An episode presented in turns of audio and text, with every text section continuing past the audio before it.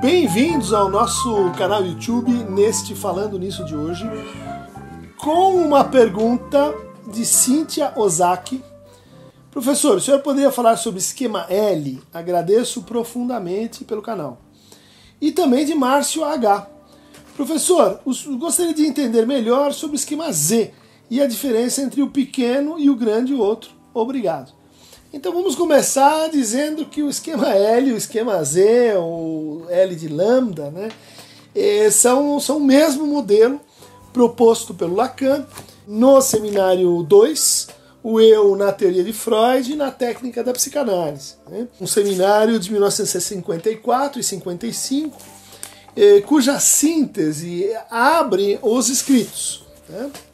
Então, o seminário da carta roubada, que é o primeiro texto dos escritos, é, é uma síntese desse, desse seminário. É um seminário muito importante, onde o, o Lacan está usando a cibernética, a matemática, pela primeira vez, para ler o capítulo 7 da interpretação dos sonhos, para ler a metapsicologia do inconsciente, a partir de uma hipótese simples, mas poderosa e que exige demonstração de que o, inconsciente ele se estrutura como uma linguagem. A linguagem ela se divide é, no campo formado pela língua, né, as propriedades é, que definem esta língua enquanto tal, e também do outro lado a fala. Né?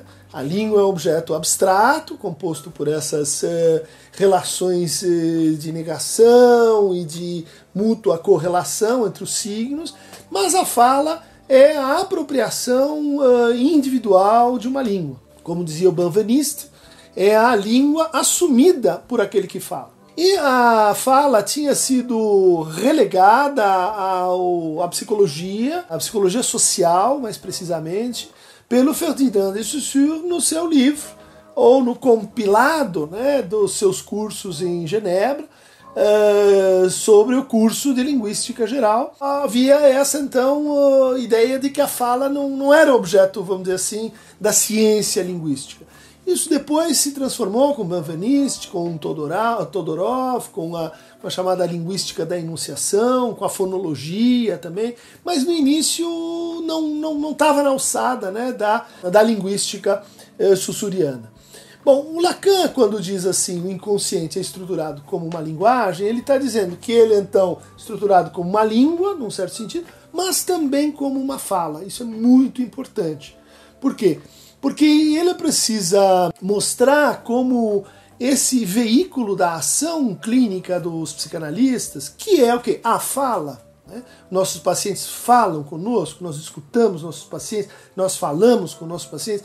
Como esta relação ela pode ser então cifrada e como ela pode ser usada para descrever os processos transformativos, por exemplo, as remissões e reversões de sintoma. Mas para isso ele tem que lançar mão desse primeiro modelo, propriamente lacaniano, que é o um modelo sobre a estrutura da fala, um modelo que vai subverter uh, o paradigma comunicacional, né? vamos chamar assim.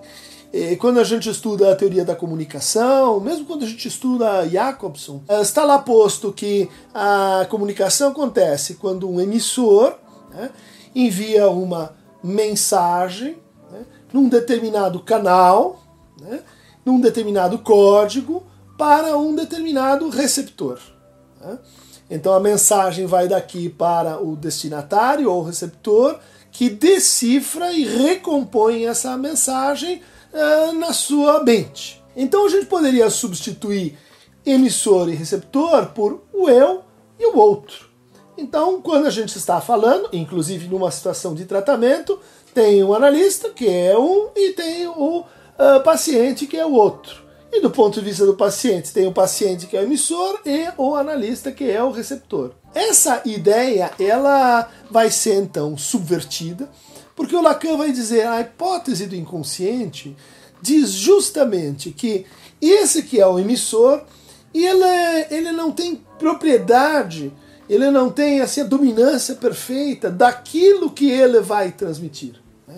O inconsciente é justamente aquilo que diz algo a mais ou diz algo a menos, ou que introduz negações, ou deformações, ou lapsos, ou então coloca uma problemática quanto à, à dominância eh, desse emissor. Por exemplo, vamos pensar na situação de sonho. Né? Ah, ontem sonhei que era um passarinho verde que andava pelo, pelo deserto azul. Você vai dizer, mas eh, você quem nesse sonho? Né? Eh, você está numa situação em que eh, quem, é que quem é que sonhou esse sonho? É você que está falando agora ou é um, uma espécie de outro você? Né? Então isso é um exemplo bastante simples, né, que pode ser replicado para, ah, queria dizer pau, disse pedra, fiz um ato falho. Mas quando eu digo eu fiz esse ato falho, quem é o emissor? O Lacan começa a observar que a gente precisaria dividir esse emissor. Né? E essa divisão, ele diz assim, vamos considerar esse que é o que acha que é o senhor da linguagem, que é o gerente das palavras, vamos dizer, esse é a posição que o Freud descreveu com a noção de eu ou de ego. Né? E esse lugar onde eu falo para além de mim mesmo, onde parece que tem um estranho que fala em mim, ou que tem uma espécie de outro que fala em mim, vamos chamar esse lugar de sujeito. Então a gente já tem um sujeito que não é concêntrico, que não é identificável com o eu. E aí a gente dividiu né, o emissor em dois. Só que acontece que o receptor também pode ser dividido em dois. Ou seja, quando eu estou contando o meu sonho, eu estou contando esse sonho para esta pessoa que está na minha frente, o Bully ou a Carol. Né? Que são pessoas individualizadas, né? com quem eu falo num código, uso um certo canal, vocês que estão me escutando agora, ou seja, outros indivíduos. Só que também quando eu localizo o meu destinatário, diz o Lacan, eu acabo recebendo dele, eu acabo sendo surpreendido pelo lugar onde eu sou escutado, de tal maneira que se há, assim como há um estranho do lado do de cá, há um estranho do lado de lá. E no limite, esse que me escuta e a quem eu me dirijo não são essas pessoas né, individualizadas, mas é o próprio campo da linguagem no seu conjunto. A isso, a esse campo da linguagem, como esse tesouro de significantes, como esse é, que está em cada um de nós, mas que ao mesmo tempo está além de cada um de nós e ela vai chamar então de grande outro. Né? O grande outro como campo simbólico, como uma espécie assim de inteligência, né? é, como uma espécie de razão que atravessa a todos os outros com quem a gente fala, mas que ultrapassa a todos os outros enquanto indivíduos. Então a gente pode dizer para o Lacan, o inconsciente é transindividual para o Lacan, o inconsciente é um lugar simbólico. Feita essa distinção, né, a gente teria que cruzar essa distinção com os dois registros né, da experiência humana que o Lacan está tematizando aqui. Um é o registro simbólico, né, da linguagem, da, da, das regras que organizam as nossas trocas simbólicas, as trocas simbólicas, por exemplo, do mito, das relações de parentesco, da economia, daquilo que o quê? Que pré-organiza as nossas relações. Isso está do lado do simbólico. Do lado do imaginário estão justamente as individualizações, as imagens, aquilo que fornece a cada um uma identidade, uma posição específica. O que, que diz o esquema L, também chamado esquema Z? Né? Diz que a mensagem sai da posição do sujeito e dirige-se para a posição do outro imaginário. Né? Ou seja, quando eu falo, eu falo de um lugar de sujeito que ainda não sei qual é, mas eu falo com outro que eu mais ou menos determino, que são esses a quem eu dirijo a minha mensagem.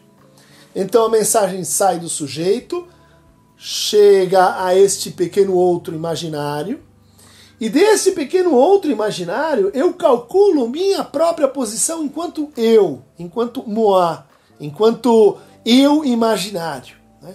Então é do lugar que eu estou falando e que eu não sei de, de, de onde é, que eu, na minha relação com esse outro imaginário, me posiciono também imaginariamente. Né? Então a gente está marcando aqui que, em vez de haver uma perfeita comunicação, há uma espécie de mal entendido. A ideia de que a comunicação flui perfeitamente é uma ideia imaginária. É uma ideia que diz o seguinte: esse outro a quem me dirijo é um espelho simétrico de mim mesmo. De tal maneira que eu poderia substituir essas posições. Por isso que no esquema da página 307 da edição em português, uh, o Lacan chama essa posição de A, outro, pequeno outro, e de A, o moi ou eu. Né? Ou seja, nós podemos nos equivaler um ao outro. Nós nos compreendemos. Nós somos substituíveis um em relação ao outro. Eu posso assumir o ponto de vista do outro. O outro pode assumir o meu ponto de vista. Toda esta relação, então, de compreensão, que o Lacan vai criticar muito, ele vai dizer assim: é uma relação imaginária. Porque, no fundo, o outro é outro, é outra pessoa. Você só se coloca no lugar dele. Você só acha que ele é parecido com você. Mas na verdade, conforme a gente vai aproximando, vão aparecendo o quê? Diferenças. E conforme a gente vai distendendo, vão aparecendo semelhanças que de perto elas não são perceptíveis. Né? Então esse é um registro imaginário né? que vai ser associado então pelo Lacan com a compreensão e com também a resistência ao inconsciente.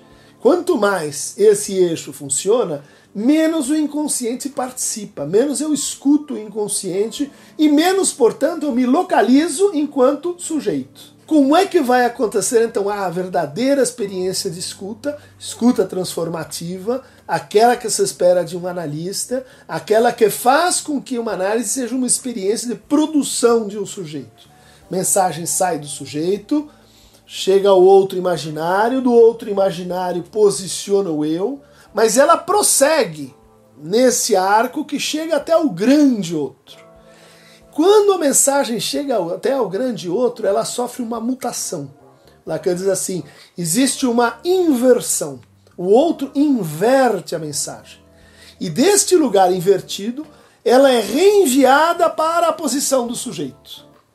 Então, uma síntese do esquema L é o sujeito recebe a sua própria mensagem invertida desde a posição do outro. E esta recepção, ela traduz a operação clínica chamada interpretação. Quando eu interpreto, eu não estou entendendo o meu paciente, eu não estou me fazendo entender, eu não estou produzindo um sentido que seria assim o mesmo para mim e para ele mas eu estou fazendo valer um sentido conexo, um sentido ambíguo, um sentido que esse sujeito não consegue reconhecer, justamente me servindo dessa posição do outro, né? e cruzando o eixo imaginário da resistência e devolvendo essa mensagem para a posição do sujeito. Quando isso se dá, a gente tem uma interpretação e a interpretação posiciona esse sujeito e permite que ele reconheça o desejo inconsciente que estava na sua mensagem original. Né? De tal maneira que então a gente vai ter uma nova definição aqui do que, que é o inconsciente. O inconsciente não é ah, um, um depósito de experiências infantis, mas ele é o discurso do outro. Né? Quando a gente está na nossa relação cotidiana, a gente só quer saber né, do discurso do pequeno outro, quer, quer se fazer entender, isso é muito importante. Mas quanto mais a gente investe nesse eixo, mais a gente, ao mesmo tempo, oclui, nega o retorno dessa mensagem desde, desde o inconsciente e, portanto, a gente não escuta o nosso inconsciente e, portanto, a gente não escuta o que são os desejos que estão ali se articulando em estrutura de linguagem. Bom, o que a gente tem nessa circulação é um grafo, no sentido matemático do termo. Né? É um grafo que ele é construído a partir uh, de uma torção. Vamos imaginar aqui que, que estávamos com a nossa situação inicial, onde a gente tem, de um lado, o imaginário, né? então o outro imaginário e o eu imaginário. Né? O pequeno outro e o eu imaginário. E neste lado nós estávamos com o sujeito na sua relação com o outro, com o inconsciente. O que, que a estrutura da fala faz? Ela aplica uma torção a essa relação, de tal maneira que o sujeito que estava nesse lado, ele passa para o lado de lá. E o objeto que estava nesse lado passa para o lado de cá. Isso cria então uma circulação, uma circulação determinada pela lógica do significante. De onde o Lacan teria tirado essa ideia? Isso é muito interessante. Uma hipótese para isso vem justamente de um texto de um antropólogo chamado Levi-Strauss, que no capítulo 7 de Estruturas Elementares e Parentesco, eh, tem um artigo chamado As Estruturas Sociais no Brasil Central e Oriental. Vejam só, o Brasil, os nossos índios, os Bororos, os Xerente, os Canela. E o Levi-Strauss está estudando a estrutura de parentesco nesses, uh, desses povos brasileiros. Vou sintetizar aqui. E ele diz assim: olha que interessante, esses indígenas, eles têm mitos que falam sempre de três clãs, de três clãs originários. Né? de três uh, totens distintos. Mas para a gente entender o sistema de troca uh, de casamentos cruzados, de casamento com o primo materno ou com o primo paterno, a gente precisa levar em conta que são quatro grupos que trocam então as mulheres entre si. E olha o desenho que ele apresenta para uh, descrever a estrutura de parentesco uh, entre os Bororo e os Xereus. E é o mesmo grafo que o Lacan vai usar né, em 54, 55. Esse texto do Levi-Strauss é de 1952. Isso tem um valor importante na tentativa que o, que o Lacan está tentando, levando a cabo de fundamentar a psicanálise nas ciências da linguagem. Né? E ele vai dizer assim: olha, é, no, seu, no seu parênteses do parênteses, que é, uma, é um desenvolvimento feito em 1966, é um acréscimo à teoria da estrutura da fala. Ele vai dizer assim: olha, a gente pode formalizar algumas propriedades dessa estrutura em grafo. Né? E para isso, e eu vou aqui resumir, a gente poderia recorrer a um esquema baseado no seguinte: considerem uma série, uma série formada aleatoriamente. Por exemplo, uma moeda. Né? Uma moeda que eh, se der cara, eu ponho mais. Se der coroa, eu ponho menos. E eu vou atirando essa moeda e formando uma série, portanto, totalmente aleatória. Mais, mais, menos, menos, mais, mais, mais, menos, menos, mais, menos, mais, e assim indefinidamente. Né? Então a gente pode olhar para essa série e dizer: olha só como ela representa esse ideal, esse, essa proposta que a gente faz a nossos pacientes e talvez seja a única regra, ou a regra mais importante do tratamento, que é a associação livre. Ou seja, diga tudo que vem à sua mente, sem crítica, sem juízo, sem se envergonhar o que, que o outro vai achar, olha aí o pequeno outro, né? O que que você vai, como você vai me julgar, ah, ah, o que que você quer me ouvir, quer dizer, retirar essas resistências e falar francamente, sinceramente, aquilo que te ocorre. Isso vai gerar então uma série aleatória. Né? Ou quão mais aleatória, melhor. Não é verdade que a gente o tempo todo está é, nesse, nesse grau máximo de aleatoriedade, mas justamente nos pontos ocluídos, nos sintomas, nos sonhos, naquele momento em que a pessoa diz, puxa, não me ocorre nada, ah, vem um branco. Justamente nesses momentos o Freud dizia, aplique-se a técnica da associação livre.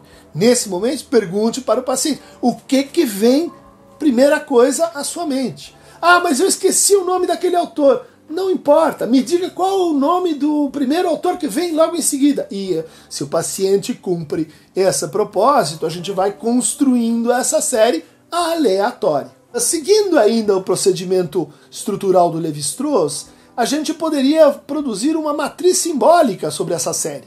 A gente pode dizer assim, olha, se sair três iguais, mais, mais, mais, ou três eh, eh, menos eh, em sequência, a gente chama isso de número 1. Um ou vamos dizer assim, o número 1 um é o simétrico. Se sair uh, uma combinação uh, simétrica invertida, né? uh, por exemplo, mais, menos, mais, ou menos, mais e menos. A gente chama isso de 2, matriz simbólica número 2. E se sair algo assimétrico, tipo menos, menos e mais, ou mais, mais e menos, a gente chama isso de número 3. Tudo bem? Então vamos pegar aquela nossa série né, aleatória e vamos cruzá-la com esses três eh, registros que são, no fundo, que arbitrários. O simbólico é arbitrário. O simbólico ele, ele é uma regra que a gente vai construindo né, de uma maneira assim, eh, sem, sem ter semântica uh, específica no início. De tal maneira, então, que a gente pode traduzir a série inicial, que era mais, menos, mais, menos, mais, menos, em 1, 2, 2, 3, 1, 2, 2, 3, 1, 1, 1, 3, 3, 3 e assim por diante. Tá? Isso nos daria então o quê? Que bom, o aleatório mais arbitrário só pode dar em arbitrário, né? Ou, ou enfim, nenhuma, nenhum padrão vai surgir daí. Bom, mas no caso do grafo, eh, no caso da análise em grafo, das possibilidades de transição, né? do 1 para o 2, do 2 para o 3, do 3 para o 1, vai surgir uma lei. Né? Vai surgir uma lei que é uma lei matemática. Né? E essa lei vai dizer o seguinte: a gente nunca passa do 1 para o 3 sem passar pelo 2. E a gente nunca passa do 3 para o 1 sem passar pelo 2. E mais, um número par de 2 é necessário para você, é, é necessário para você passar do 1 para o 3. E um número ímpar de 2 é necessário para você passar do 3 para o 1. São regras, são regras matemáticas que surgem a partir do matriciamento simbólico do imaginário, do aleatório. Então, com essa demonstração, o Lacan está tentando dizer assim: o inconsciente não é o errático, não é o irracional, o inconsciente não é desprovido de leis, mas ele possui certas regularidades. Certas regularidades que não são pensadas pelo próprio sujeito no sentido individual. Elas são pensadas por aquilo que predetermina o que o sujeito vai pensar. E isso é o campo simbólico. Né? O campo simbólico enquanto mediação, o, quanto, o campo simbólico enquanto essa, essa topologia onde a gente tem então relações de troca, mensagens e inversão de sentido. O esquema L ou esquema Z, ele é o protótipo então da primeira formalização matemática que o Lacan propõe aí para a psicanálise. Ele vai ter uma extensão né, que a gente pode abordar em outro dia. Ele vai ter um complemento, né, que é o esquema R, e, e depois do esquema R, o esquema I. Ou seja, quando ele vai tentar pensar o que acontece comparativamente com a fala na neurose e na psicose. Em vez de usar o argumento psiquiátrico de que na psicose a gente tem uma perda de realidade e de que, bom, então a gente tem que levar de novo o paciente a entrar em contato com a realidade, ele vai dizer: não, a psicose não é uma. Não é uma perda da realidade nesse sentido, da realidade empírica. A psicose é uma outra experiência de fala, é uma outra montagem de relação de fala. Nessa experiência, o sujeito não recebe a sua própria mensagem de forma invertida desde o lugar do outro, mas ele recebe uma mensagem direta a partir do outro. É chamada então a alucinação, as vozes, os pensamentos intrusivos, como como se o eu e como se o outro, e nesse caso o inconsciente, né, como sinônimo do outro, estivesse a céu aberto. E essa é uma das teses mais importantes que a gente vai ter no texto de 1958 chamado Questão Preliminar a todo tratamento possível das psicoses. Então está aí posto esse conceito básico, né, que fala sobre a fala, que redefine então as relações do inconsciente com a linguagem e que uh, condiciona a operação clínica do psicanalista enquanto uma operação de escuta. Por hoje é só. Para mais fragmentos gráficos, uh, grafêmicos, topológicos e matemáticos inconscientes, clique aqui no Aqueronta Movebo.